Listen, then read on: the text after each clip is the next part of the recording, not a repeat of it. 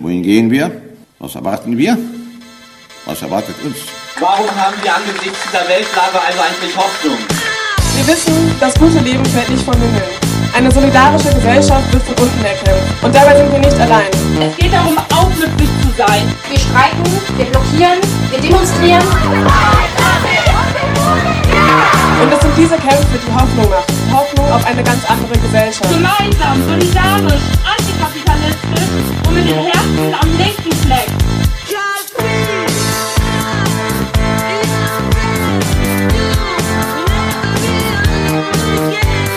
Hoffnung und Rebellion.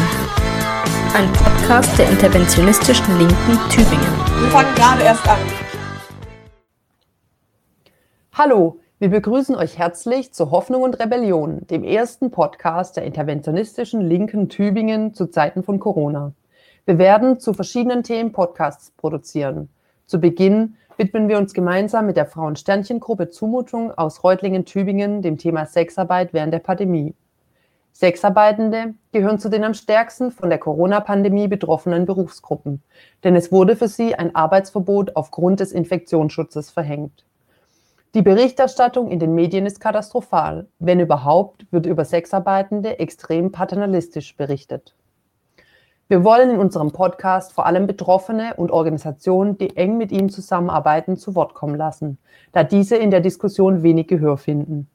Hinter dem einseitigen Bild in den Medien stehen eine Vielzahl von Geschichten, Umgangsweisen und auch Möglichkeiten sowie verschiedene Positionen und Arbeitsverhältnisse. Um dem möglichst gerecht zu werden, waren wir im Gespräch mit Brigitte Ströbele von der AIDS-Hilfe Reutlingen-Tübingen, um einen Eindruck zur regionalen Situation zu erlangen. Mit Juanita Henning von Donja Carmen e.V., einer prostituierten Selbsthilfeorganisation aus Frankfurt am Main und mit den Macherinnen von Horoskop. Horoskop ist ein Podcast der Sexarbeitenden Kathi und Fabienne, die in ihrem Podcast nicht nur über Sexarbeit an sich sprechen, sondern auch gesellschaftliche Zustände analysieren. Unsere Interviewpartnerinnen kommen aus sehr unterschiedlichen Kontexten und vertreten verschiedene Gruppen von Sexarbeitenden. Aufmerksame ZuhörerInnen werden vielleicht Differenzen zwischen den einzelnen Interviews bemerken. Jedoch sind sich alle einig darin, dass ein anerkennender und selbstbestimmter Umgang mit SexarbeiterInnen richtig und wichtig ist. Gerade auch jetzt, wenn Sexarbeitsgegnerinnen versuchen, die Corona-Krise für ihre Zwecke zu instrumentalisieren. Wir beginnen mit dem Interview von Brigitte Ströbele von der AIDS-Hilfe hier in Tübingen. Erstmal schönen guten Tag euch alle. Wir haben hier Brigitte Ströbele von der AIDS-Hilfe zu Gast. Sie war davor ein bisschen in Kontakt mit einigen Sexarbeiterinnen, hat aber auch Fokus auf ganz viele andere Menschen und wir wollen sie dazu befragen, wie sich die Situation durch Corona verändert hat. Genau, vielleicht möchtest du noch kurz ein paar Sätze zu deinem sonstigen Beruf sagen oder was ihr normalerweise macht bei der AIDS-Hilfe. Gut, das Thema Sexarbeit kommt bei uns eher am Rande vor also im Kontext von Infektionsprophylaxe. Wir machen schwerpunktmäßig Eingliederungshilfe für Menschen, die HIV oder Hepatitis und andere seelische Probleme haben, psychische Probleme. Viele haben Suchterkrankungen. Das ist der eine Bereich. Der andere Bereich der AIDS-Hilfe ist, dass wir eine Anlaufstelle sind für HIV, AIDS, Fragen zur sexuellen Gesundheit, Testangebote machen, Beratung machen, in Schulen gehen, Präventionsveranstaltungen durchführen, Öffentlichkeitsaktionen machen und so weiter. Also sehr breit aufgestellt. Und das Thema Sexarbeit liegt uns aber sehr am Herzen, weil es hier in der Region dazu kaum äh, eine Fachberatungsstelle oder gibt es eigentlich nicht. Es gibt aber viele Sexarbeiterinnen, vor allem äh, im Landkreis Reutlingen, in Tübingen etwas weniger. Und wir sind der Ansicht, dass es da einen großen Bedarf gibt, eben zum Beispiel eine sehr niedrigschwellige Beratungsstelle aufzubauen weil es eben seit jetzt zweieinhalb Jahren auch das sogenannte Prostitutionsschutzgesetz gibt, das für viele Sexarbeiterinnen nicht so einfach zu handeln ist. Okay, dann erstmal genau dafür vielen Dank. Seit einigen Wochen hat sich ja die Situation auch verändert und sicherlich auch euer Kontakt zu allen Klienten und Klientinnen. Jetzt hätten wir die Frage, wie speziell seit dem Berufsverbot für Sexarbeiterinnen durch Corona, wie sich das, wie sich euer Kontakt zu den Personen, die ihr eben begleitet habt, sich da was verändert hat oder was sich verändert hat im Landkreis Reutlingen-Tübingen? Also von uns aus hat sich direkt nicht so sehr viel verändert, weil wir eh nicht regelmäßig in Kontakt sind mit Sexarbeiterinnen. Wir machen immer wieder Aktionen. Zum Beispiel war eigentlich geplant, vor Ostern noch die Bordelle und Einrichtungen zu besuchen, um dort mal wieder so eine kleine Päckchenaktion zu machen. Also Kondome zu verteilen und eben auf unser Angebot hinzuweisen. Das konnte natürlich nicht stattfinden. Zu einzelnen Sexarbeiterinnen, zu denen wir eh Kontakt hatten, schon vor der Corona-Zeit, gibt's immer noch Kontakt, sofern sie noch hier geblieben sind in der Region. Wir wissen aber, dass sehr, sehr viele Sexarbeiterinnen gar nicht mehr hier sind, sondern noch vor Grenzschließungen das Land verlassen haben, eben auch hier aus der Region Reutlingen-Tübingen weggegangen sind in ihre Herkunftsländer, um dort die Zeit hier zu überstehen. Die, die hier geblieben sind, ja, zu denen haben wir natürlich keinen Kontakt, weil das nur sehr schwer möglich ist. Außer, wie gesagt, heute Vormittag zum Beispiel hat eine Frau, beziehungsweise nicht die Frau direkt angerufen, sondern ein Bekannter, ein Mann, der gesagt hat, eine Bekannte von ihm ist eben Prostituierte und die ist hier gestrandet und kommt hier nicht mehr weg und er wurde auf uns verwiesen, ob wir da vielleicht Unterstützung leisten könnten. Das ist jetzt eine ganz konkrete Sache. Aber der Zugang zu Sexarbeiterinnen und Sexarbeiter ist natürlich jetzt in der Corona-Zeit sehr, sehr viel schwieriger. Wir können nicht einfach irgendwo hingehen. Vielen Dank dir erstmal dafür. Wir hatten jetzt ja gerade schon, dass die Situation praktisches Arbeitsverbot für Sexarbeiterinnen im Prostitutionsbereich ist und dass auch absehbar ist, dass die Situation sich vermutlich noch lange hinziehen wird. Baden-Württemberg zum Beispiel hat jetzt erst vor ganz kurzem die Anordnung bis Ende Juni verlängert. Kannst du uns so ein wenig erzählen, was du mitgekriegt hast, entweder direkt über die Beratungsstelle, aber auch sonst unabhängig davon, wie diese Maßnahmen gerade auf die Situation wirken. Und du hattest ja bereits angesprochen, niedrigschwellige Angebote und Anlaufstellen wären auch unabhängig von der jetzigen Situation gut. Aber was du dir vorstellen kannst, was eben an Angeboten und Anlaufstellen in der jetzigen Situation und darüber hinaus gut weiterhelfen könnten den Betroffenen. Das ist wirklich ein bisschen schwierig, weil ich mhm. glaube, die allermeisten Sexarbeiterinnen sind gar nicht mehr hier oder wenn sie hier sind, nicht erreichbar. Das ist das Problem gerade. Und mit den Strukturen, die wir hier vorhalten, ist es eher zufällig, ob jemand Unterstützungsangebote, die es durchaus gibt, in Baden-Württemberg, zum Beispiel über die Diakonie Württemberg, gibt's Nothilfefonds, dann gibt's die verschiedenen Beratungsstellen, die zum Teil kleine regionale Hilfsfonds aufgelegt haben. Diese Informationen überhaupt an die Frauen zu bekommen, ist sehr schwer. Ich gehe davon aus, oder es wurde mir auch gesagt, von den, zum Beispiel in Reutlingen, da gibt es einen Kontakt noch zu einer Einrichtung, wurde uns gesagt, dass eben sehr viele Frauen nicht mehr da sind und die, die da sind, können das weiß ich jetzt aus der Einrichtung zum Beispiel, derzeit dort übernachten und müssen auch nicht Miete bezahlen. Das wurde ja von den, die Empfehlung gegeben vom äh, Familienministerium, dass das außer Kraft gesetzt wird, dieses Übernachtungsverbot in den Einrichtungen. Und das läuft wohl auch zum Teil. Also wird es auch umgesetzt. Dass die Frauen dann in den Bordellen wohnen können. Weil man muss sich ja vorstellen, die haben ja keine Wohnmöglichkeit mehr reisen zum Teil ja von einer Einrichtung zur anderen, bleiben ja nicht länger als ein paar Wochen in einer und ist alles plötzlich nicht mehr möglich. Hier in der Region beobachten wir zumindest nicht, dass es sowas wie ein offener Straßenstrich gibt. Das ist sicherlich eher ein Thema in größeren Städten, Berlin, Hamburg, Frankfurt. Da wird es Sexarbeit auch weitergeben, auch trotz Verbote. Das sind dann vor allem die Sexarbeiterinnen, die eben hier gestrandet sind oder die auch weiterhin dringend darauf angewiesen sind, auf das Einkommen aus der Sexarbeit? Wenn du dir jetzt mal ganz frei von sogenannten Sachzwängen eure Arbeit, eure Infrastruktur vorstellen würdest, also dass sie wirklich bedürfnisorientiert, was eben in dem Bereich ist, alles abdenken könnte. Wie sehe sie denn aus und welche Maßnahmen und Angebote könnte es dann geben, um auf solche Situationen vorbereitet zu sein? Wir haben ja beantragt beim Sozialministerium schon letztes Jahr wie einige andere auch, also nicht nur AIDS-Hilfe, sondern verschiedene soziale Institutionen, eine niedrigschwellige Beratungsstelle einzurichten, die zum Beispiel zweimal in der Woche offen hat, so eine Art Café oder Treffpunkt, gar nicht als solche zu erkennen von außen hin. Das müsste in Reutling sein, also Tübingen wird unserer Einschätzung nach nicht so viel Sinn machen. Das sollte eher in Reutling sein, weil es da wirklich mehr Sexarbeiterinnen gibt als in Tübingen oder in der Region. Diese Beratungsstelle würde dann verschiedene Dienstleistungen äh, oder, oder Themen umfassen. Beratung, äh, wie versichere ich mich, also welche Krankenversicherung ist für mich richtig, wo bekomme ich vielleicht, wenn ich jetzt nicht mehr an der Sexarbeit arbeiten möchte, welche Möglichkeiten gibt es denn an Fortbildung, Weiterbildung zu machen, was sind da die Voraussetzungen, wo bekomme ich Grundsicherung, wie sieht's mit Familiennachzug aus, ganz, ganz unterschiedliche Themen. Aber da sind wir jetzt gerade gar nicht dran, also zumindest seit März nicht mehr, weil wir gerade auch, auch wir mit völlig anderen Themen zugange sind. Ich weiß auch, die Gesundheitsämter, die ja bislang mit diesen Themen auch befasst sind, in Reutlingen eine Kollegin am Gesundheitsamt, die die Paragraph 10 Beratung nach Prostitutionsschutzgesetz macht, die macht gerade komplett andere Dinge. Alle Mitarbeiterinnen und Mitarbeiter in den Gesundheitsämtern sind, ich glaube, fast ausnahmslos mit dem Containment befasst, als Fallnachverfolgung, Corona-Infektionen also und, und alle anderen Themen, wie eben auch Sexarbeit, die gibt's nicht mehr. Die kommen gerade nicht mehr vor. Und das ist natürlich ein Problem für die Frauen, die eben noch hier sind.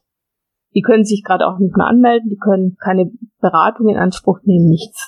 Also das heißt so ein bisschen, eigentlich wäre gerade jetzt das besonders notwendig, dieses Café voranzutreiben oder überhaupt schon zu haben. Und es sieht aber nicht so danach aus, äh, dass es umgesetzt werden würde. Habt ihr da irgendwie eine Idee oder habt ihr selber gerade überhaupt Kapazität, da euch, euch Gedanken zu machen? Oder ist es einfach, was jetzt unrealistischer wird? Oder Ach, das glaube ich gar nicht, dass es perspektivisch unrealistischer wird, aber jetzt gerade sind wir da nicht mit vollen Kräften dabei, das umzusetzen. Es würde aber auch gar nicht funktionieren. Da gibt es keine Ansprechpartner, weder im Ministerium noch in anderen Kreisen. Aber es gibt Bestrebungen, das zu machen. Das auf jeden Fall. Und es gibt auch durchaus ja, politische Wille ist vielleicht noch zu viel gesagt, aber es gibt auch Verantwortungsträger, die sich durchaus äh, bewusst sind darüber, dass das notwendig wäre.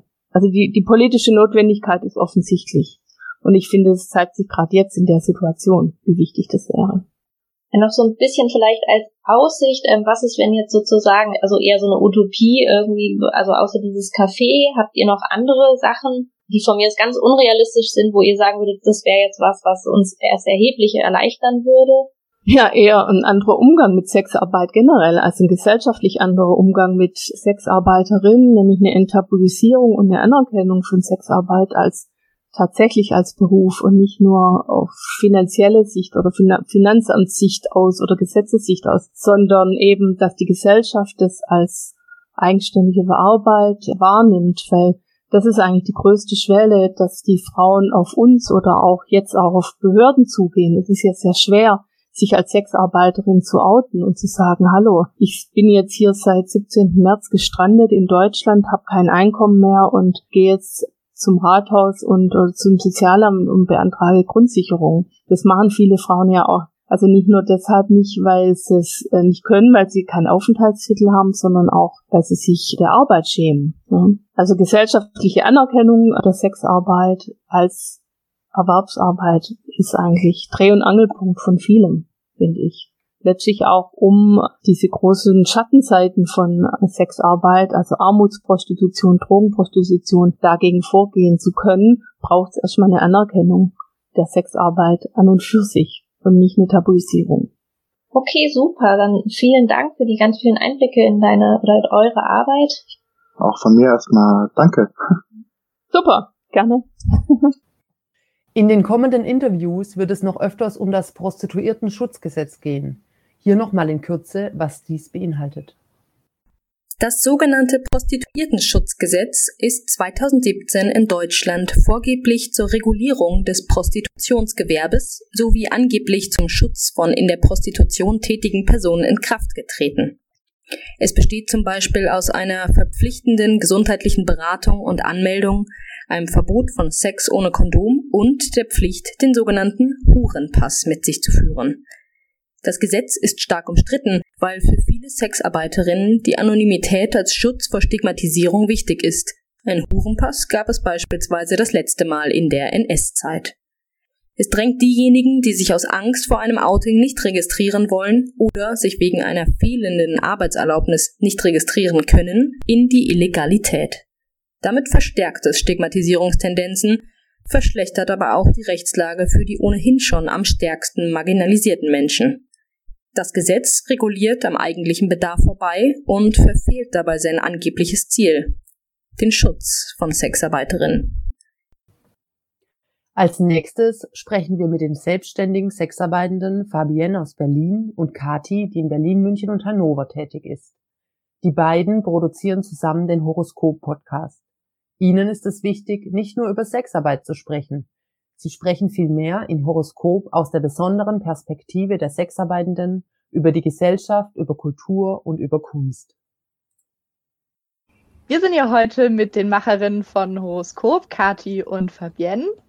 Hallo, schön, dass wir hier sein können. Ja, wir freuen uns über die Einladung. Kommen wir direkt zur ersten Frage.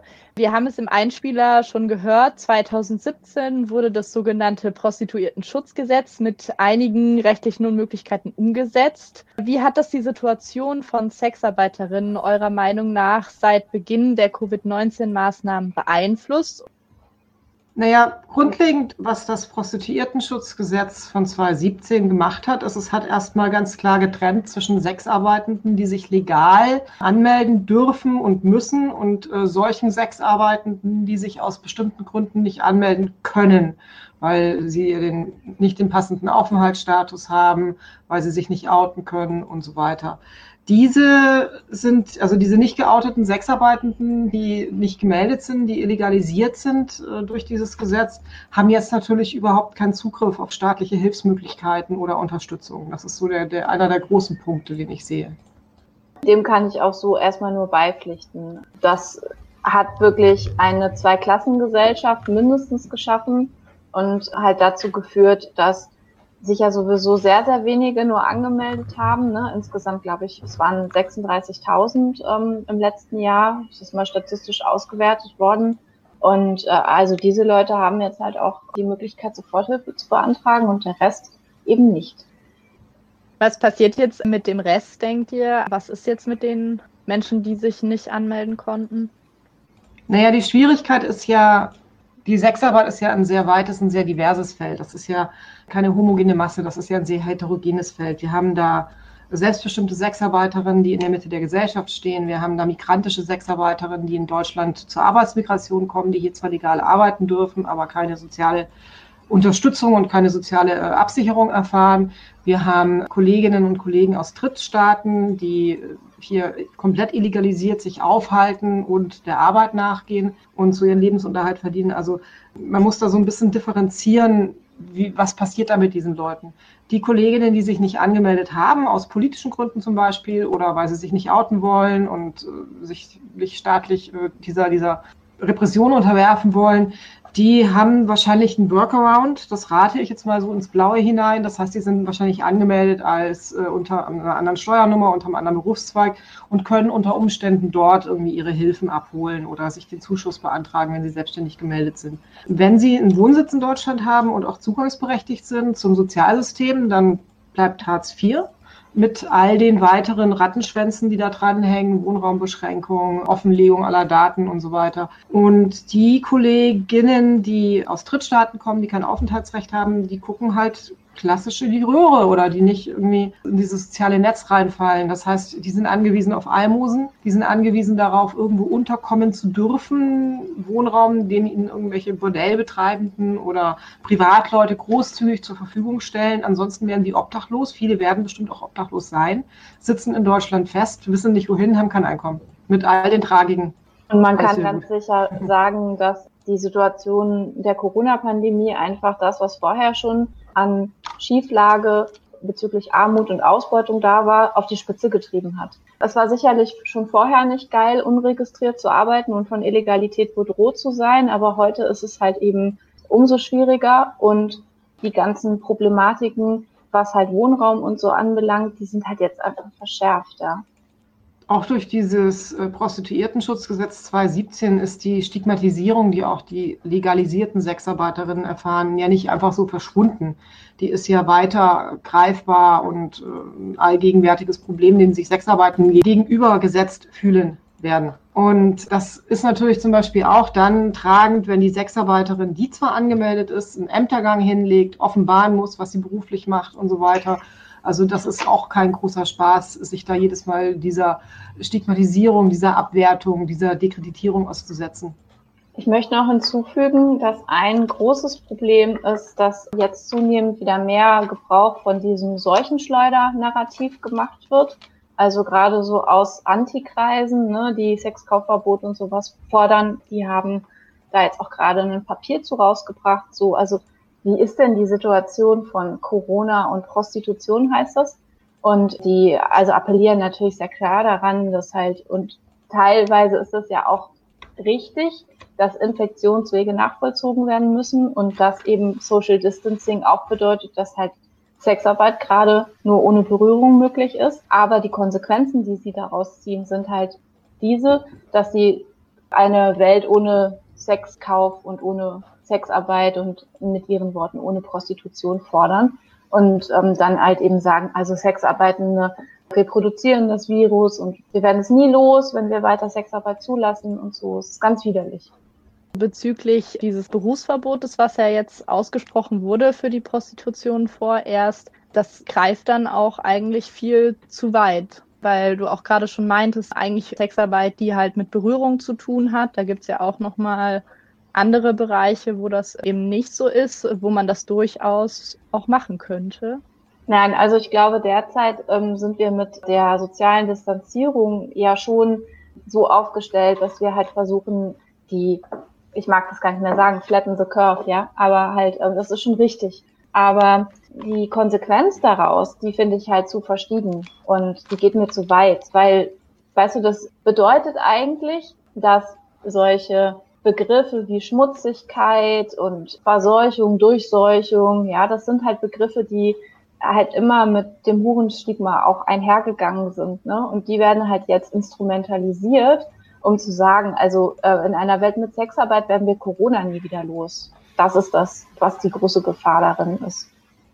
Ich halte es tatsächlich im Moment auch gerade verfrüht zu sagen, na ja, das Ansteckungsrisiko ist winzig, öffnet die Bordelle wieder. Das hat einerseits keine wissenschaftlichen Grundlagen, was tatsächlich diese Virusübertragung angeht. Ich finde sogar viele der Lockerungen, die jetzt aus wirtschaftlichen Gründen durchgeführt werden, höchst fragwürdig oder zumindest den falschen Ansatz, um den Bedürfnissen der Menschen auf der einen Seite und den Anforderungen an Wissenschaft und Übertragungsraten einzuschränken, äh, andererseits irgendwie das so gegenüberzustellen. Und das andere ist, dass wenn die Sexarbeit jetzt erlaubt wird und auch genauso gelockert wird wie viele andere äh, Berufe auch, verlieren viele Kolleginnen den Anspruch auf Hilfsleistungen und sind gezwungen, unabhängig davon, ob sie das für sich und ihre Gesundheit vertreten können, wieder arbeiten zu gehen. Und nachdem Sexarbeit in den, ich würde mal sagen, 95 Prozent der Fällen, das ist eine Zahl, die ich geraten habe, die ich selber so einschätze, also ist es keine Studie, findet Sexarbeit körpernah statt. Und insofern ist es schwierig zu sagen, man kann das alles über einen Kamm scheren. Ich glaube, es wäre auch unsolidarisch den Kolleginnen gegenüber, die sich jetzt ein Berufsverbot ausgesetzt sehen, zu sagen, naja, habt ihr halt, müsst ihr halt gucken, wie ihr euren Lebensunterhalt wieder verdienen könnt, ihr dürftet ja wieder arbeiten. Was ich auch meine, ist nicht die Schwarz-Weiß-Malerei zwischen kompletter äh, Lockerung und Wiedereröffnung von Arbeitsstätten von Sexarbeitenden und auf der anderen Seite eben das Beibehalten von sozialer Distanzierung und äh, das Fernbleiben von körpernahen Dienstleistungen. Aber was ich halt in der derzeitigen Debatte vermisse, ist eine gleichberechtigte Abschätzung von Risiko. Also zu sagen, was gibt es denn vielleicht für Hygienepläne oder was gibt es für Möglichkeiten der Professionalisierung, um zum Beispiel Sexarbeit in einer Post-Corona-Zeit safe zu machen. Und das sind halt so Dinge, die jetzt gerade dran wären, wenn wir über Lockerungen sprechen, die alle Branchen erfassen, nur in NRW die Sexarbeit ausnehmen. Das heißt, es wird nicht mal darüber gesprochen. Und darin sehe ich eine große Gefahr. Ich habe auch mitbekommen, dass in Dänemark und in Schweden, also auf jeden Fall im skandinavischen Land, da wurde ja so kritisiert, dass die so laissez-faire mit Corona umgegangen sind. Und dann haben die sich die Fallzahlen angeguckt, wer krank wurde. Und das waren vor allem migrantische Personen, die eben in prekären Beschäftigungsverhältnissen stehen. Und dann war so die Analyse davon, oh, die Politikerinnen und Politiker haben einfach diese Leute vergessen bei ihren Maßnahmen. Und so ein bisschen habe ich das Gefühl hier schon auch, dass eben Sexarbeiterinnen und Sexarbeiter, die werden einfach auch so ein bisschen vergessen von den etablierten Politikerinnen und Politikern, weil die das gar nicht so mitdenken, in was für Verhältnissen andere Leute leben oder dass die einfach auch die Situation von Migrantinnen und Migranten nicht mitdenken. Seht ihr das auch so? Das ist ja jetzt nicht nur auf die Sexarbeit beschränkt. Also wenn man sich anhört, wie Elternverbände klagen, dass die komplette Erziehung ihrer Kinder jetzt in Heimarbeit übernehmen sollen, alleine gelassen werden, nicht mehr arbeiten gehen können. Also da sind wir Sexarbeiterinnen nicht die einzigen, die nicht mitgedacht werden. Das zeigt halt sehr deutlich diese, wie wichtig es ist, eine Lobby zu haben, die auch schlagkräftig ist. Also ich meine, wie lange haben wir darüber rumgerätselt, ob wir vielleicht irgendwelche Flüchtlinge aufnehmen aus Griechenland? Und in wie vielen Tagen haben wir die doppelte Menge an Erntehelfern eingeflogen? unter übelsten Bedingungen. Und zwar sang- und klanglos. Und schon jetzt spricht keiner mehr über irgendwelche Flüchtlinge. Schwupps, verschwunden. Stattdessen diskutieren wir Autoprämien und mhm. möchten der Lufthansa Milliarden an Geld überreichen, die aber für die Entwicklung von Impfstoffen fehlen. Und das zeigt halt auch deutlich, wie ein bestimmter monetärer Lobbyismus politische Marschrichtungen fortgibt. Und diese, diese Lobbymacht haben Sexarbeitende nicht. Und deswegen macht es es halt nochmal so fatal, dass Menschen, hauptberufliche Aktivistinnen, die nichts anderes zu tun haben, als für oder gegen eine Sache zu sein und die jetzt fröhlich weiterarbeiten können, weil sie in gesicherten Lebensumständen leben, jetzt einfach die Agenda übernehmen können in wichtigen Diskursen und die Menschen, die betroffen sind, Migrantinnen, Menschen ohne Aufenthaltsstatus, prekär arbeitende Menschen, die weder Zugang noch die Möglichkeit haben, sich zu äußern. Und das ist halt eine ganz klare Diskursverschiebung und auch die Übernahme einer Definitionsmacht und es wird, ein, wird weggedrängt. Ich möchte nochmal auf was anderes äh, hin. Und zwar ist in den letzten 15 Jahren immer wieder durch die Weltgesundheitsorganisation oder auch die nationalen Gesundheitsorganisationen ähm, davor gewarnt worden, dass es so eine Pandemie geben könnte.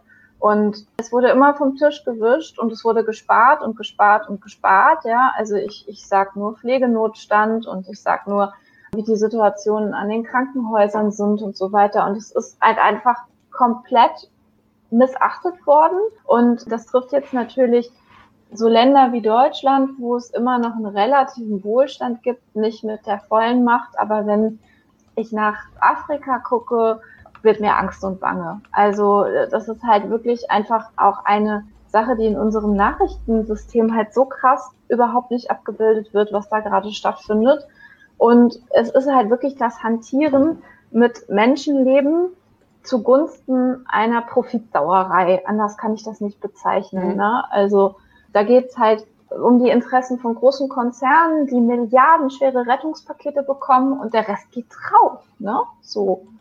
Und da braucht man, glaube ich, und da sehe ich das ähnlich wie Fabienne, gar nicht unbedingt nur nach der Situation von Sexarbeitenden fragen. Aber wenn wir nach der Situation von Sexarbeitenden fragen, dann sehen wir, dass am Schicksal der Sexarbeitenden sich sehr viele Dinge ablesen lassen, die ähm, in unserer Gesellschaft schieflaufen. Das Thema Geschlechtergerechtigkeit, das, das Thema Ausbeutung, das Thema Benachteiligung von weiblich identifizierenden und weiblichen Personen. Ja, also da lassen sich schon viele Dinge dran schärfen und klar machen. Wir würden dann gern irgendwie von euch eine Einschätzung haben, inwieweit ihr befürchtet, dass das aktuelle Sexkaufverbot instrumentalisiert wird. Denkt ihr, dass es da einen Aufwind gibt jetzt für Menschen, die für ein Verbot von Prostitution sind? Also ich würde mich erstmal wehren, den jetzigen Zustand als Sexkaufverbot zu bezeichnen. Es handelt sich um ein Berufsverbot aus solchen schutzrechtlichen Gründen, um Infektionsrisiken zu minimieren und kein Sexkaufverbot. Und ich finde es sehr schwierig, wenn wir die Begriffe der Prostitutionsgegnerin übernehmen und jetzt anwenden. Das führt zu einer Normalisierung eines eigentlich sehr unnormalen Zustandes, der auch gar nichts mit dieser Agenda Sexkaufverbot zu tun hat. Wir schützen uns und die Gesellschaft gerade gegenseitig und übernehmen als Gesellschaft Verantwortung und ergreifen bestimmte Maßnahmen. Darunter fällt das Berufsverbot für äh, sexuelle Dienstleistungen und für erotische Dienstleistungen. Das betrifft andere Branchen genauso, mit denen wir auch einen solidarischen Schulterschluss leisten könnten.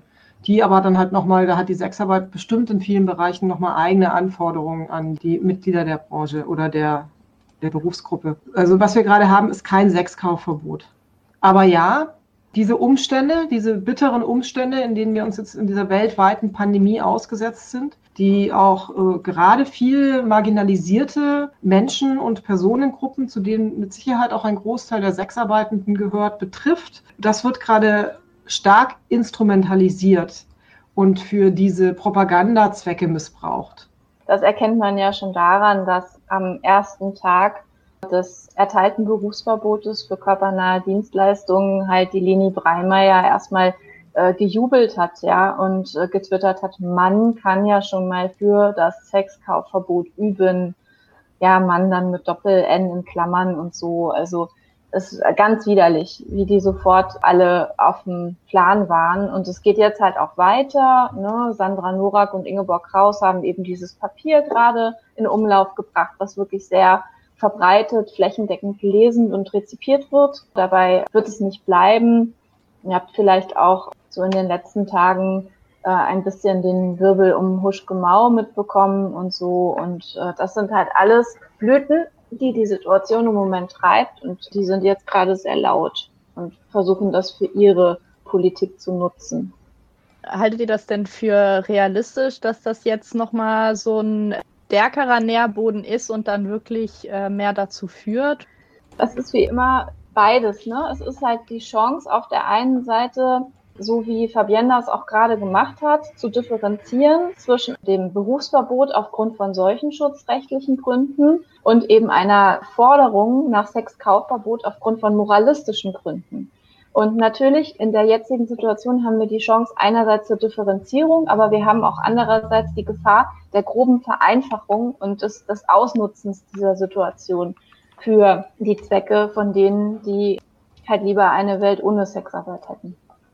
Ob da jetzt eine größere Chance besteht, dass politisch jetzt plötzlich die Basis für ein Sexkaufverbot mehr gegeben wäre als vor der Krise, mag ich äh, so nicht abschätzen können. Dazu passieren gerade zu viele zu verworrene und undurchsichtige Dinge generell in der politischen Landschaft. Wenn ich mir ansehe, wie Verschwörungstheorien gerade gesellschaftlich die Oberhand gewinnen, wie rechte Gruppierungen sich diese Strömungen ausnutzen, sich da einnisten, wundert es mich nicht, dass auch repressive Stimmen wie die dieser sogenannten Feministinnen, die sich für das Sexkaufverbot einsetzen und ihre Moralkeule da durchdrücken wollen, sehr laut sind, sehr laut sein können. Das ist ja auch die Frage, wer finanziert das oder wie finanzieren die sich, wie können die sich das leisten, so laut äh, gerade zu sein.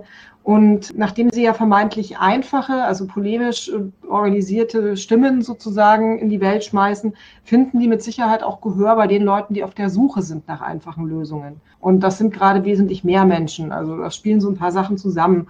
Unterm Strich mache ich mir Sorgen, ja. Ja, ich finde auch, es ist eine besorgniserregende Situation, weil wir eben in dieser Krise die Situation auf die Spitze getrieben sehen. Eben einerseits was, was Armut anbelangt und andererseits was Ausbeutung anbelangt und also einfach die, die Schicksale, die jetzt gerade geschrieben werden durch äh, Verlust von Arbeit, durch Pleiten, durch existenzbedrohende Situationen, die bringen natürlich auch die politische Situation immer mehr in Anschlag. Ne? Und das ist wieder wie bei der Frage vorher, eine Chance auf der einen Seite Inhalte klarzustellen und Leute auch zu gewinnen ne, für differenzierte Inhalte, aber natürlich auch die Gefahr, dass, wie Fabienne vorher schon sagte, Leute halt auf Ausschau sind nach einfachen Lösungen.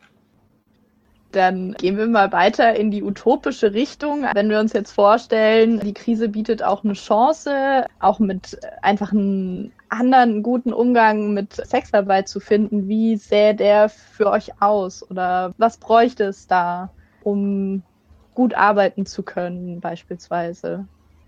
Was ich mit einer großen Freude bemerkt habe, sind diese äh, Petitionen zum bedingungslosen Grundeinkommen, die auf eine sehr, sehr breite Resonanz gestoßen sind. Das ist tatsächlich was, wo ich sagen muss, da hege ich, äh, das betrifft es nicht nur die Sexarbeit, das betrifft wahrscheinlich wahnsinnig viele Menschen, die äh, prekär arbeiten, die in dieser Gig-Ökonomie beschäftigt sind, von der Hand in den Mund leben, Solo-Selbstständige und so weiter, genauso wie die Sexarbeitenden. Wir könnten sehr stark von diesem bedingungslosen Grundeinkommen profitieren im Sinne von, wir sind nicht mehr auf dieses Überleben angewiesen. Das bringt natürlich auch die Hoffnung, dass die Gesellschaft bereit ist, äh, im Ganzen andere Gesellschaftsformen zu diskutieren, andere Wirtschaftsformen zu diskutieren, wie neoliberaler Kapitalismus. Also da steckt schon ein, eine große Hoffnung dahinter. Und etwas, was ich auch mit Wohlwollen betrachtet habe, ist, wie unkompliziert oder wie gleichgestellt mit anderen Branchen und anderen Selbstständigen Sexarbeitende, die legal arbeiten, an Zuschüsse und Hilfen gekommen sind. Das ist natürlich ein deutliches Zeichen dafür, dass in einer äh, legalisierten, bestenfalls dekriminalisierten Gesellschaft, die Sexarbeit komplett dekriminalisiert hat, die Sexarbeitenden auch einen Fuß haben, ein Standing haben, nicht ausgeschlossen werden, sondern anerkannt werden. Also da zeigt sich schon Hoffnung. Ich glaube, dass in der derzeitigen Situation sehr markant klar wird, was auf dieser Welt nicht funktioniert. Ne? Also privatisierte Krankenhäuser, ein ausverkauftes Gesundheitssystem und ein ausverkauftes Sozialsystem.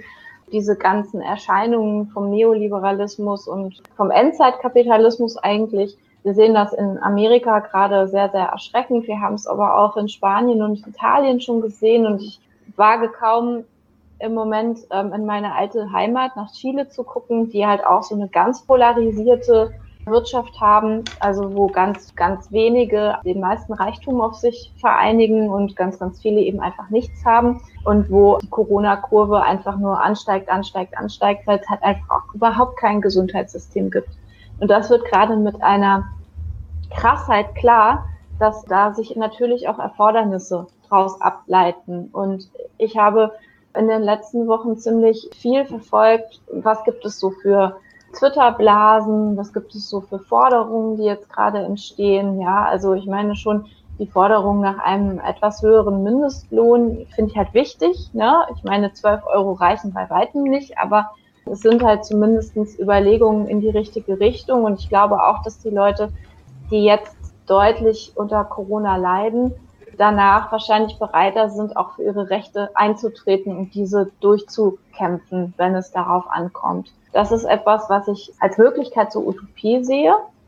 Und ähm, auf der anderen Seite ist ein bisschen durch diese Lockdown-Situation etwas entstanden. Ähm, die Leute merken, wie es ist, wenn sexuelle Dienstleistungen gar nicht möglich sind oder fast komplett ausbleiben müssen. Und ich habe unglaublich viel Wertschätzung durch meine Kundinnen und Kunden erlebt. Also da ist bei vielen, glaube ich, nochmal klar geworden, also dass es nicht selbstverständlich ist, was sie da erleben im Kontakt mit uns.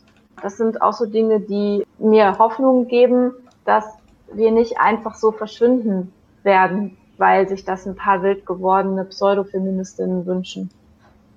Das ist ja eine schöne Aussicht tatsächlich. Was wäre denn eine Idealvorstellung für euch, wie die Gesellschaft mit Sexarbeit umgehen könnte in der Zukunft? und wie Sexarbeit auch besser organisiert werden könnte. Und vielleicht auch gleich, wo seht ihr da Ansatzpunkte, um auf so eine Gesellschaft hinzuwirken?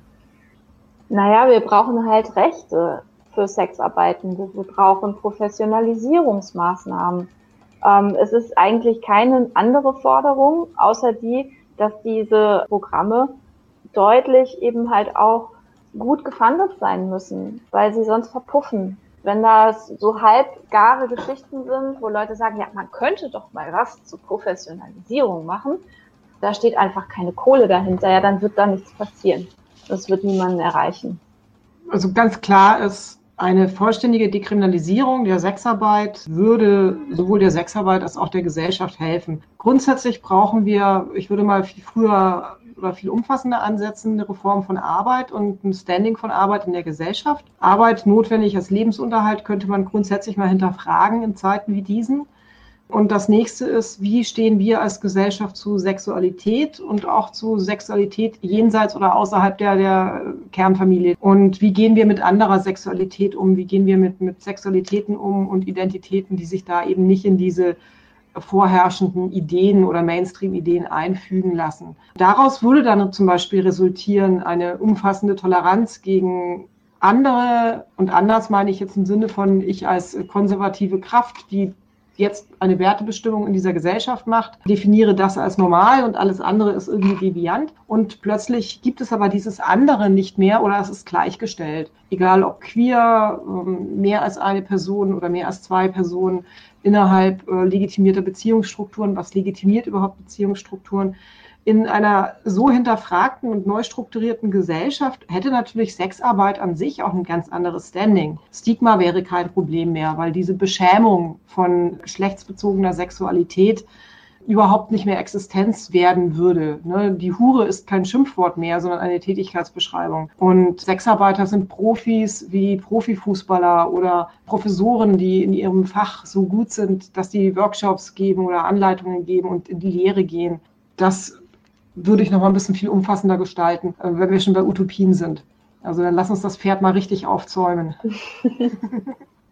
Ja, also Geschlechtergerechtigkeit, äh, soziale Gerechtigkeit, das sind alles für mich Schlagworte, wenn es um Utopien geht. Ich habe große Utopien und ich wünsche mir, dass Menschen einfach gleichberechtigt Zugang haben, sowohl zu materiellen Gütern als auch zu Bildung und zu Nähe. Das sind einfach für mich die Essenzen. Und Utopie ist ja auch etwas, was einen antreibt und für das man kämpfen möchte und so. Und wenn ich ähm, das so formuliere, dann wäre es das, was drin enthalten sein muss. Ja, unbedingt. Und wie gehen wir das an? Wie schaffen wir das? In kleinen Schritten jeden Tag aufs Neue. wie, wie, wie, wie kämpft äh, David den Goliath? Nicht aufgeben. ja. Also, na, wir haben das in der letzten Folge für unseren Podcast auch gesprochen. Das ist das Corona-Spezial. Es ist ein Privileg, dass wir uns politisch beteiligen können und politisch arbeiten können. Aber auf der anderen Seite ist es auch etwas, was ich mir nicht wegnehmen lassen möchte, nur weil es gerade schwierig ist. Also es ist immer beides, ne? Also auf der einen Seite darf man nicht aufhören, weil ich glaube, dann frustriert man auch leicht. Und auf der anderen Seite ist es halt nicht einfach, dran zu bleiben gerade in diesen Zeiten. Ja, ich glaube, wichtig ist auch eine gewisse Grundsolidarität zu entwickeln für Menschen, die weit außerhalb der persönlichen kleinen Grenze sind, auf die wir jetzt zurückgeworfen sind. Meine, wir arbeiten beide in einem relativ privilegierten Bereich der Sexarbeit. Es ist aber wichtig, dass wir nicht vergessen, dass wir genauso, dadurch, dass wir privilegiert Politik machen können überhaupt, die Kämpfe für unsere Kolleginnen mitführen, die Stimmen hören, die Stimmen verstärken, die wir da aufnehmen, die nochmal ganz andere Sorgen haben. Da geht es eben nicht nur um Selbstbestimmung und ich möchte meine Freiheit genießen, wir sollen uns alle umarmen dürfen, sondern da geht es auch ganz knallhart um, ich möchte äh, gerne eine Daseinsberechtigung haben, die mir nicht abgesprochen wird. Ich will nicht jeden Tag ums Neue auf meine Menschenwürde kämpfen. Ich möchte Wohnraum. Ich ja. darf Wohnraum haben. So. Also da gibt es nochmal ganz andere Problematiken, die wir für uns schon gelöst haben. Mhm. So, aber das ist, sind natürlich isolierte Einzellösungen. Und da geht es eben auch darum, nochmal sich einzusetzen. Alle haben Wohnraum verdient. Alle sollen einen Zugang haben zu einer vernünftigen Krankensicherung, zu einer vernünftigen Gesundheitsvorsorge und so weiter. Also Privileg bedeutet da einfach Verantwortung für das, was wir wissen über unsere Branche und über die Verhältnisse. Und das, das bedeutet dann eben auch genau diesen Bereichen, die sich vielleicht selber nicht so stark zeigen können, Sichtbarkeit zu verleihen, die zu beteiligen. Schön. ich habe ein paar Fragen an euch. Vielleicht okay. ist das auch interessant. Ich meine, das ist ja bei euch tatsächlich so eine Hochburg von Antis. Ne? Ich hatte mich ein bisschen ähm, heute mit dieser Kampagne Karlsruhe ohne Sexkauf beschäftigt. Was könnt ihr denn so darüber erzählen? Wie ist die Situation in Baden-Württemberg gerade? Weil es ist ja eine sehr verschärfte Situation. Soweit ich weiß, ist Karlsruhe auch die einzige Stadt, die von Anfang an Prostitution auf eine irrsinnig lange Dauer gebannt hat und nicht zeitlich befristet. Also, soweit ich weiß, hat Baden-Württemberg als erstes Bundesland jetzt auch bis 18. Juni so ein Berufsverbot verhängt. Und die sind da schon immer so die, die irgendwie so die ersten sind. Ähm, Stuttgart war, glaube ich, die erste Stadt, die mit Polizei durch quasi die Bordelle abgegangen ist und da kontrolliert hat, ob da wirklich auch zu ist. Das ist natürlich schon ein sehr ungutes Eck bei euch da unten mit dieser Ansammlung an Menschen. Ist vielleicht auch nicht ungewöhnlich, dass die alle aus derselben oder sehr viele von diesen Sexarbeitsgegnerinnen aus derselben Gegend kommen. Alle Christinnen sind, alle weiß sind. Ja. Ja, und auch die Diakonie spielt ja eine sehr ambivalente Rolle in Baden-Württemberg. Ne, da gibt es ja so einen Teil, der, der, die unterhalten ja einige Beratungsstellen im Land und es gibt dort eben einen Teil, die sind also wirklich auch total auf Sexkaufverbot gebürstet. Und die anderen, die wollen halt eben wertschätzend und akzeptierend beraten. Und daran sieht man das halt auch, den hohen Grad von Spaltung ne, zu diesem Thema. Und das ist in keinem anderen Bundesland so ausgeprägt wie in Baden-Württemberg. Und deswegen sind die auch immer die Ersten. Also die, das war kein Wunder, dass die SPD im letzten Jahr in Baden-Württemberg ähm, auf ihrem Parteitag dieses Positionspapier zum Sexkaufverbot rausgehauen hat. Bayern strengt sich zwar sehr an, in die Fußstapfen von Baden-Württemberg zu, zu treten, aber das ist noch nicht ganz so ausgeprägt dort. Also Man darf das auch nicht unterschätzen, weil Baden-Württemberg ist ja nicht nur flächenmäßig sehr groß, die produzieren ja auch sehr viele Menschen, die politisch aktiv sind und ja. sich dann in Bundespolitiken einmischen. Und es reicht ein kleiner Kern von Menschen, die immer wieder denselben Unsinn wiederholen. Das wissen wir jetzt wirklich zur Genüge aus Erfahrung, um Realitäten zu schaffen, die ja. eigentlich äh, auf Mist gewachsen sind. Ja, das ist auch in Tübingen auch der Palmer. Ne? Der ist ja auch bei den Grünen ganz starker Abolitionist. Ganz vorne weg mit allem. Das ist immer so unser, hm, wie soll ich das sagen, das Sexkaufverbotsthermometer würde ja immer denken, na ja, die Grünen, die sind ja irgendwie noch ganz gut, mit denen kann man reden, aber das stimmt halt in Baden-Württemberg schon mal, also echt gar nicht. Ne? So ganz starken abolitionistischen Flügel dort. Als letztes sprechen wir mit Juanita Henning von der Prostituierten Selbsthilfeorganisation Donja Carmen e.V. Donja Carmen hat aufgrund der Corona-Pandemie einen offenen Brief mit sechs Forderungen nach Sofortmaßnahmen zur Unterstützung der von Bordellschließungen betroffenen SexarbeiterInnen an Bundesgesundheitsminister Jens Spahn geschrieben. Die Forderungen umfassen zum Beispiel unbürokratische Entschädigungszahlungen an SexarbeiterInnen und eine sofortige Einstellung des Düsseldorfer Verfahrens. Beim Düsseldorfer Verfahren zahlen Sexarbeitende täglich eine Steuerpauschale voraus. Dieses Verfahren basiert auf keiner gesetzlichen Grundlage und wird nur im Sexarbeitsgewerbe angewandt. Unter den Forderungen ist auch eine nach freiwilligen, anonymen und kostenlosen Beratungen anstatt der Zwangsberatung und Anmeldung durch die Gesundheitsämter. Donja Carmen hat auf den offenen Brief keine Antwort von Herrn Spahn bekommen. Ja, wir freuen uns riesig, dass das heute klappt. Genau und begrüßen dich sehr herzlich zu dem Podcast und würden dich als erstes mal darum bitten, dass du dich und Donja Carmen kurz vorstellst. Ja, hallo, danke für die Einladung. Mein Name ist Juanita Henning und ich arbeite für den Verein Donja Carmen. Donja Carmen ist ein äh, Selbsthilfeverein unter Sexarbeiterinnen. Er existiert seit 98 ich selber arbeite seit 91 mit Frauen in der Sexarbeit und ja, wir machen klassische Sozialarbeit. Wir helfen den Frauen bei allen möglichen Problemen, die sie haben. Und wir machen aber auch politische Arbeit. Das heißt, wir machen, äh, stellen Forderungen, wir machen Öffentlichkeitsarbeit, zum Beispiel Bordellführungen nur für Frauen.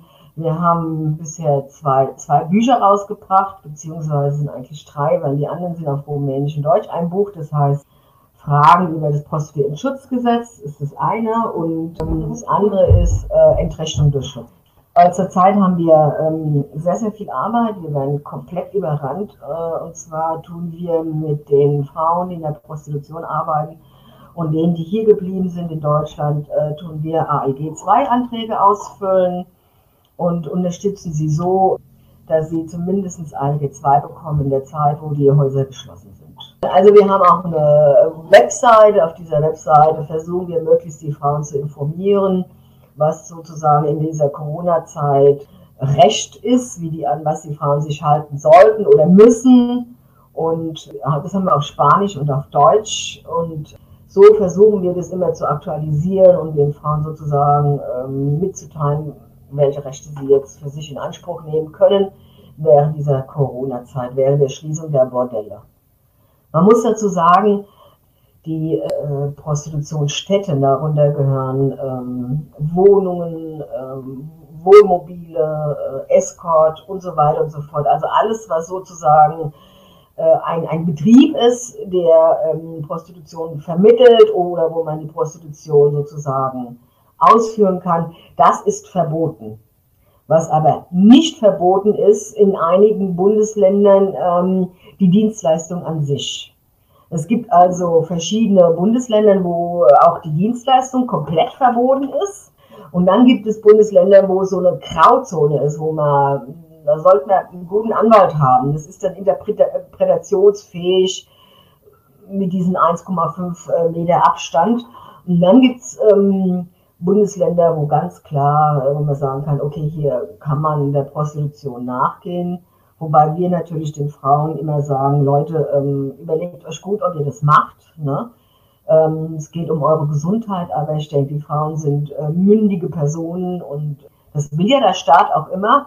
Und äh, wir erwarten, dass der Staat auch die Frauen äh, mal so behandelt wie mündigen Bürger und nicht immer entmündigt ja, durch dieses Prostituiertenschutzgesetz, das sie 2017 in Gang gebracht haben. Du hast ja jetzt ähm, schon ein paar Sachen äh, gesagt, die durch die gegenwärtige äh, Covid-19-Situation entstanden sind, auch durch die veränderte Rechtslage. Gibt es da Dinge, die du darüber hinaus berichten möchtest, über die jetzige Situation, wie sie sich eurer Wahrnehmung nach stellt? Aufgrund dessen, dass äh, nicht überall die Prostitution verboten ist, ja, äh, dass die Frauen hier und da sehr wohl privat und ähm, ihre Dienstleistungen anbieten und die Frauen sozusagen einen Hurenpass benötigen, um diese Dienstleistung ähm, anzubieten. Das geht jetzt nicht, weil die ganzen ähm, Ordnungsämter und wie sie auch so sind, äh, geschlossen haben. Wir haben hier in Frankfurt neulich mal angerufen, weil eine Frau wollte eine Kopie haben von ihrem ihrem Uhrenpass und die war sehr patzig, die Angestellte dort, sehr unfreundlich, sehr respektlos und hat klar gemacht, dass sie mal überhaupt gar keinen Handschlag für diese Frau jetzt äh, tätigt während der Zeit der Corona-Krise. Was auch noch problematisch ist bei dieser Corona-Krise ist, dass die, ähm, dieses äh, Prostitutionsschutzgesetz äh, verbietet ja den Frauen in den Zimmern zu leben, in denen sie arbeiten. Jetzt ähm, haben die Bordelle zugemacht und ähm, da war jetzt äh, der Gedanke bei einigen, naja, die dürfen jetzt auch hier nicht drin schlafen oder nicht wohnen. Ne? Ähm, dem ist nicht so. Die Frauen können schon dann in diesen Zimmern schlafen und wohnen. Also wenn wir angerufen worden sind, von Anfang an gesagt, also Leute, arbeiten dürfen die Frauen jetzt nicht, aber wenn da kein Betrieb ist, dann dürfen sie sozusagen da drin übernachten. Ne?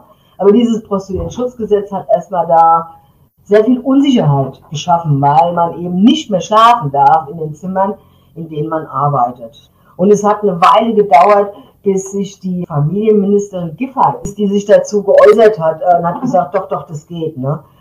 Einige haben sich auch haben gesagt, nee, nee, also wir setzen hier nicht die Frauen einfach vor der Tür. Was man aber auch noch sagen muss, ist, dass bevor überhaupt die Betriebe geschlossen haben. Schon ein, zwei Wochen vorher sind viele Frauen nach Hause gefahren, weil eben keine Klienten, also keine Kunden mehr kamen. Kunden, es kamen keine Kunden mehr, äh, weil sie Angst hatten und sind zu Hause geblieben. Das heißt, wird öffentlich ein komplett falsches Bild von diesen Frauen dargestellt, als seien die obdachlos, als wüssten sie, wo sie schlafen können. Bevor die Frauen hierher kommen, um in der Prostitution zu arbeiten, haben die ja schon sozusagen ein soziales Netz außerhalb der Häuser die Frauen gehen ja auch Kaffee trinken, gehen ja auch einkaufen, gehen ja auch Freunde besuchen, gehen in die Disco, ja. Also sie sind nicht 24 Stunden in diesen Häusern eingeschlossen, ne? Abgesehen davon äh, muss man Frauen sozusagen auch ähm, Unterkunft anbieten, wo sie übernachten können, jenseits der Modelle. So, jetzt ist es aber so, dass einige Betriebe gesagt haben, Wohnungen, Großbetriebe, Kleinbetriebe, egal. Ähm, wir haben gesagt, okay, die Frauen können bei uns ähm, übernachten, wir verlangen jetzt erstmal keine keine Miete. Wir haben ja innerhalb von vier Wochen über 300 Beratungsgespräche am Telefon geführt äh, und nicht noch, was weiß ich, wie viele hier vor Ort, wo wir die Anträge ausgefüllt haben. Und ähm, bei nicht einer einzigen Frau hat gesagt, ich habe keine Unterkunft, ich möchte bitte eine Notunterkunft haben. Nicht eine einzige Frau hat es gefragt. Wir hatten alle Unterkünfte. Man muss dazu wissen, dass die Unterkünfte äh, so lange toleriert werden, wie man sozusagen nicht mit äh, verwickelt wird in diese ALG-Angelegenheit. Wenn die jetzt ankommen, die wir sagen, wir wollen jetzt Mietvertrag, wir wollen das sehen und jenes sehen, ja, dann sind die Frauen draußen. Weil äh, die meisten Menschen, die ihnen so die Unterkunft geben, die haben entweder Sozialwohnungen oder aber haben eine Arbeit und achten darauf, dass es jetzt nicht da rauskommt, dass eine Sexarbeiterin bei ihnen wohnt.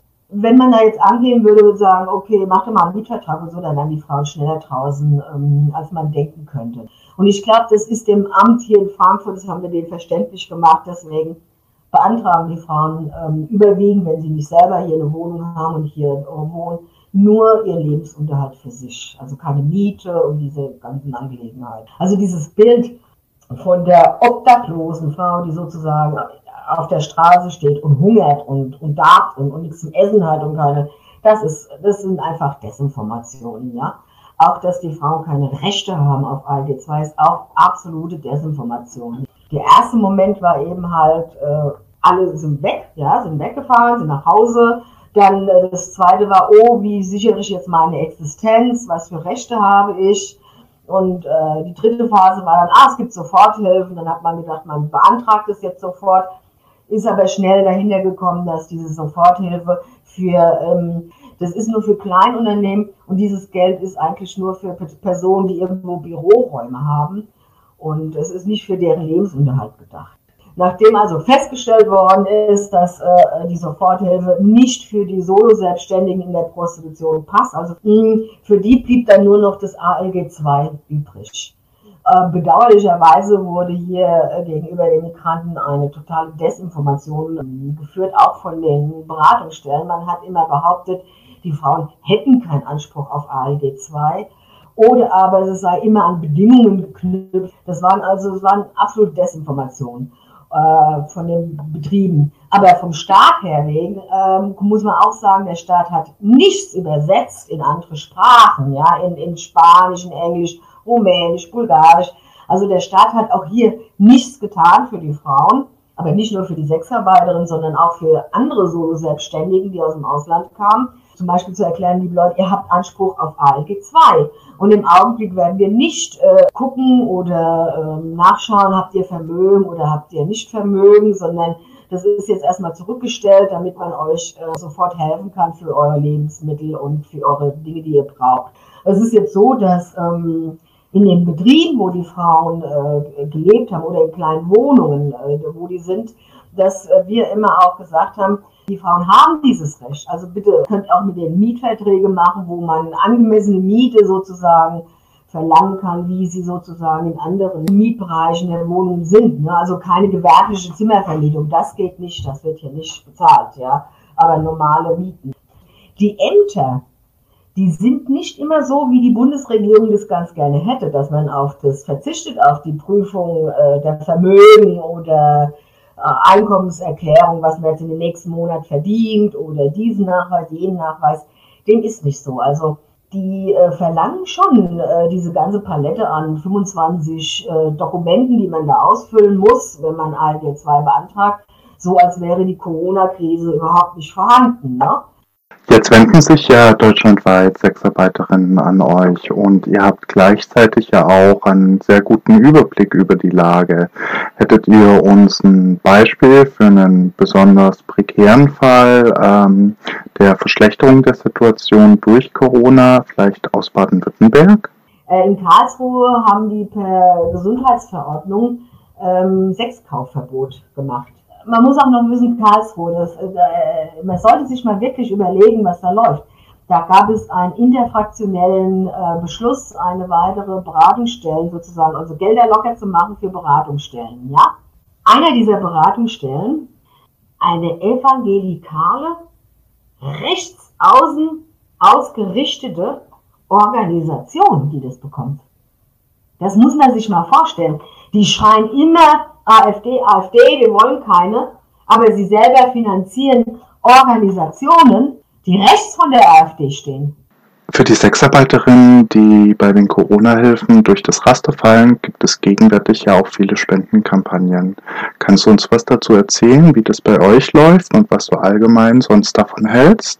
Wir leben nur von Spenden, von nichts anderem. Ja. Wir erhalten keine Gelder, öffentlichen Gelder, weil wir nicht bereit sind, mit der Polizei, mit der Staatsanwaltschaft zu kooperieren. Das muss man sagen, dass sehr viele Organisationen in der Bundesrepublik, die sich mit Prostitution beschäftigen, eine institutionelle Kooperation mit der Polizei haben.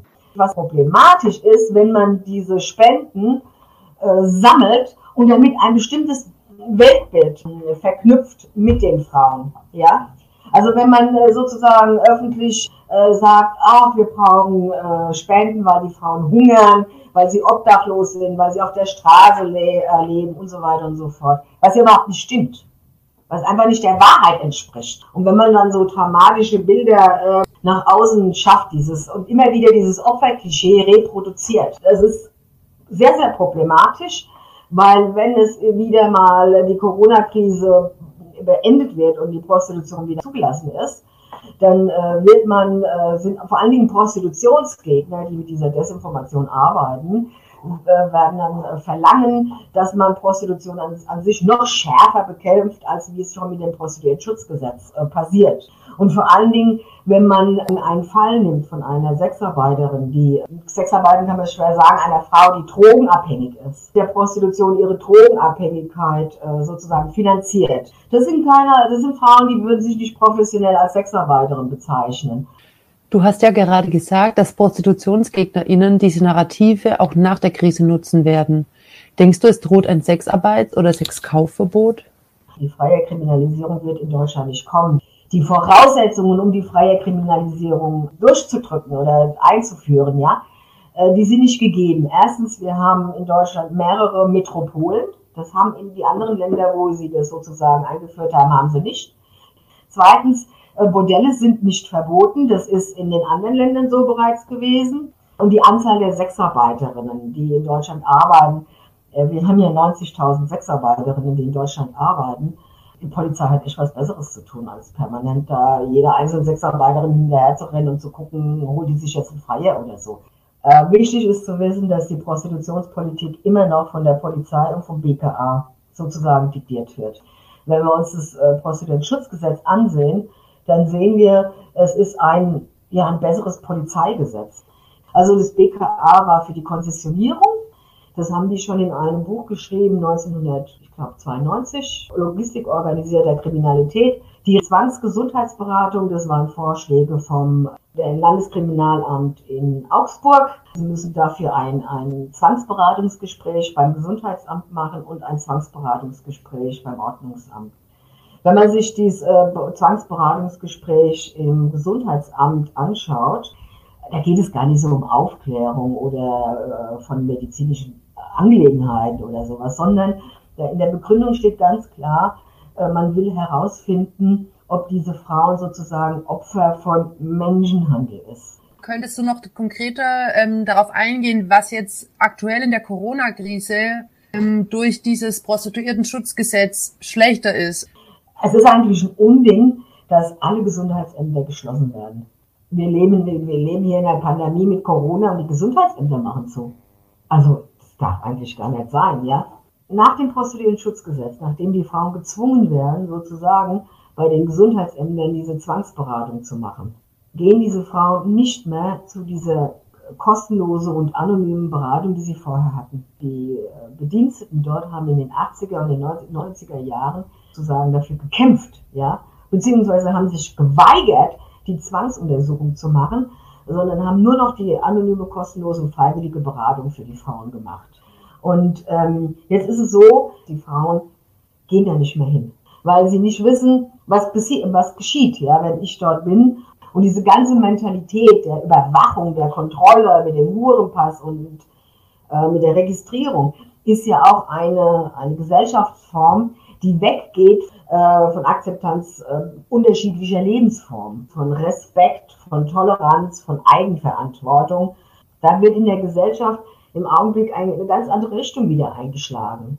Das lehnen wir natürlich ab, deswegen verlangen wir, dass diese Zwangsberatung sofort aufhört äh, ähm, und die Zwangsregistrierung auch sofort äh, gestoppt wird. Wir haben die Gesundheitsämter aufgefordert, Widerstand zu leisten, wie ihre Kolleginnen in den 80er und den 90er Jahren. Und äh, man muss einfach sagen, ihre Kolleginnen in den, in den 80er und 90er Jahren hatten keine negativen Folgen davon. Das muss man einfach wissen, dass man Widerstand leisten kann, ohne äh, sozusagen gleich den Job zu verlieren, ohne sozusagen gleich davon negative Folgen haben. Deutsche Frauen, die jetzt sich weigern und es sind so, äh, sich registrieren zu lassen und sich sozusagen einen Hurenpass holen und trotzdem weiterarbeiten, die arbeiten jetzt sozusagen illegal. Das heißt, die Migrantinnen sind all die Jahre immer wieder missbraucht worden unter dem Deckmäntelchen Menschenhandel und kriminell und alles Opfer, ja, um sozusagen ein Gesetz zu machen, das die gesamte Prostitution entrechtet. Aber nicht nur die gesamte Prostitution. Das wurde auch missbraucht, um die Festung Europa hochzuziehen, ja. Erweiterung von Europol, die Erweiterung von den europäischen Außengrenze, von Frontex, immer unter diesem Verdikt Menschenhandel, äh, Zwangsprostitution und so weiter und so fort. Das ist ein Phantom, das ist eine Ideologie. Die Menschenhandelstheorie ist eine Ideologie.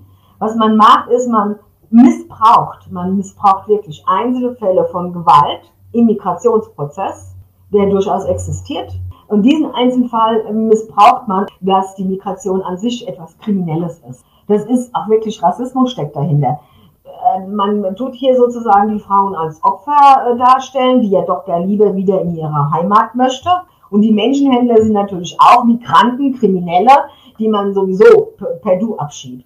Also man verkauft hier Rassismus unter dem Deckmäntelchen der, der, der, der Hilfe, der humanitären Hilfe, ja. In Wirklichkeit empfinden die Frauen die Razzien und die Polizeikontrollen als Schikane, als äh, Entwürdigung, als Demütigung. Das hat überhaupt nichts zu tun mit äh, Befreiung der Frauen oder Helfen der Frauen, ja, gar nicht. Interessanterweise ist aber, dass das Prostituiertenschutzgesetz selbst dieses Phantom des Menschenhandels widerlegt hat. Seit 2017 äh, bis Ende 2019 gab es in Deutschland circa 180.000 Beratungsgespräche. In Frankfurt 2800 äh, Frauen registriert, zwei äh, vermutete Fälle von Menschenhandel.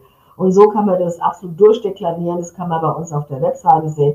Man kann natürlich jetzt behaupten, naja, die kommen natürlich nicht zum Gesundheitsamt, aber 180.000 Beratungsgespräche hat Auswirkungen. Das, was die Migrantinnen alle Jahre erlebt haben, das erleben jetzt sozusagen auch die deutschen Frauen. Auch die deutschen Frauen müssen jetzt Wege finden, wie kann ich arbeiten, ohne dass mich die Polizei findet. Es gibt in Deutschland circa 90.000 äh, Sexarbeiterinnen, aber nur ungefähr 55.000 bis 60.000 haben einen Hurenpass. Das heißt, die andere Hälfte bis 90.000, die zwar registriert ist, aber sich keinen Hurenpass geholt haben und die anderen, die auch keinen Hurenpass haben, äh, und auch nicht registriert haben, die sind sozusagen diese Illegalen. Das sind teilweise Migranten, aber auch Deutsche. Aber es zeigt, wie Migranten und Minderheiten immer wieder missbraucht werden, um sozusagen an der Mehrheitsgesellschaft was umzusetzen.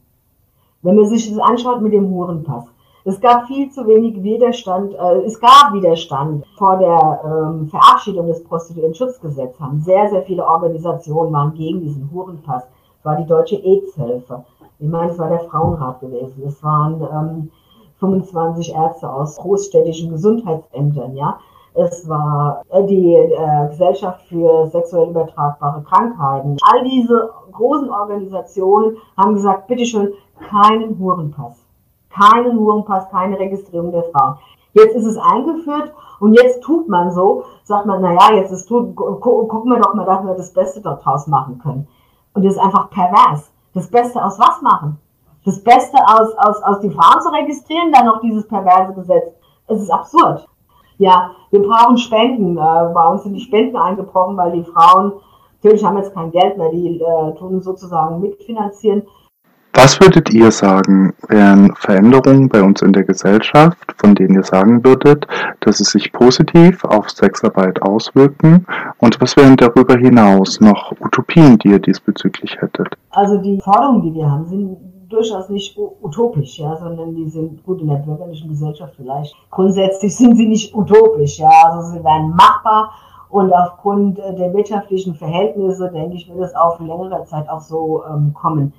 Äh, ich denke, was sehr, sehr wichtig ist, dass man überhaupt ähm, über Sexualität spricht und darüber redet, dass man diese Form von Sexualität, wie sie in der Prostitution ist, nämlich die Trennung von Sexualität und Liebe, die Trennung von Sexualität und äh, Reproduktion, biologische Reproduktion und die Trennung von Sexualität und soziale Verantwortung. Ne? Dass das eine weitere Form ist als sexuelle Selbstbestimmung da gesehen wird und dass man auch Frauen, äh, Frauen diese Möglichkeit gibt, so eine Form von Sexualität zu leben. Es ist bisher so, dass wir leben in einer patriarchalischen Gesellschaft und der Mann kann keine Kinder kriegen. Also äh, ist sein Interesse, die Gebärfähigkeit der Frau zu kontrollieren. Das, äh, um, um das zu garantieren, gibt es äh, zwei verschiedene Formen, wie äh, die Geschlechter sexuell erzogen werden. Die äh, Männer haben von Anfang an das Recht, ihre Sexualität jenseits dieser äh, Verknüpfung von Sexualität, Liebe und sozialer Verantwortung und Reproduktion. Das dürfen sie. Und die Frauen aber sind grundsätzlich haben sie äh, Sexualität zu leben, wenn sie sozusagen eine emotionale Liebe zu dem Mann empfinden, beziehungsweise wenn er eine soziale Verantwortung übernimmt oder sie unterwirft ihre äh, sexuelle Reproduktion, also ihre biologische Reproduktion, nur einem Mann drunter.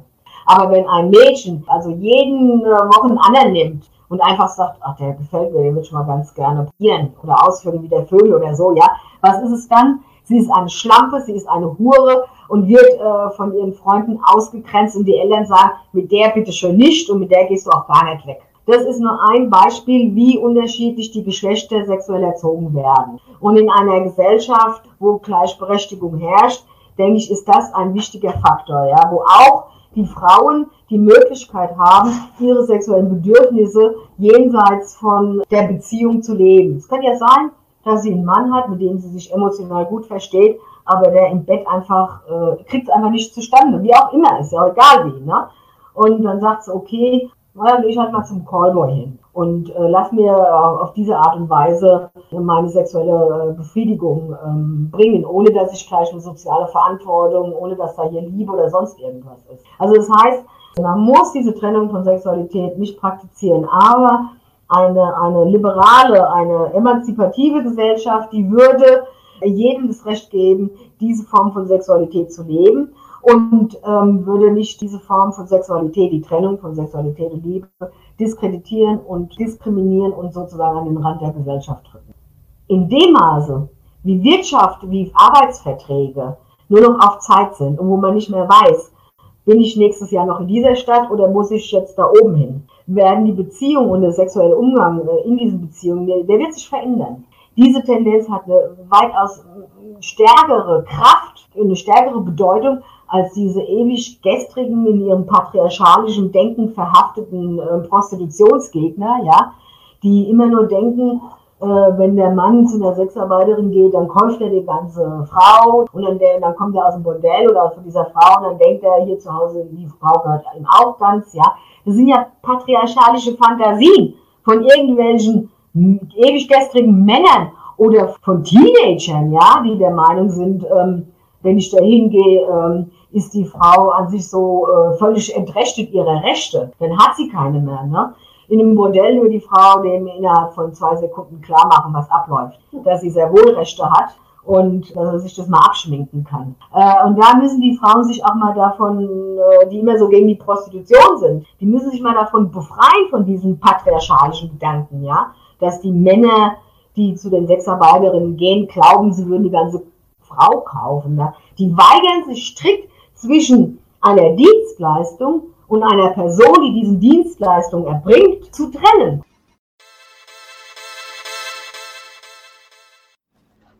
Wir sind am Ende des Podcasts angekommen und freuen uns, dass ihr dabei wart. Wir möchten euch noch auf Spendenaufrufe aufmerksam machen. Zum einen von Hydra, dazu noch ein paar Worte von Kati und Fabienne.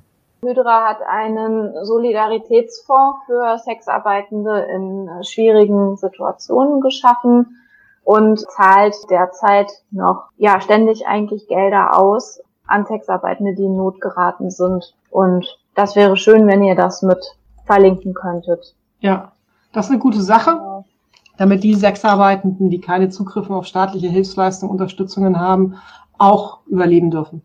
Und wir bei Hydra machen das auch ohne irgendeine bescheuerte Fragerunde, die sich daran anschließt bei uns kriegt man auch Geld, wenn man nicht irgendwie danach sagt, dass man Geld bekommen hat. Zum anderen auch auf den Spendenaufruf von Donja Kam. Ihr findet Links zu den Spendenaufrufen und auch weitere interessante Links zur Sendung unten. Wer den nächsten Podcast nicht verpassen will, kann die interventionistische Linke Tübingen gerne auf Twitter abonnieren. Damit verabschieden wir uns bis zum nächsten Mal bei Hoffnung und Rebellion.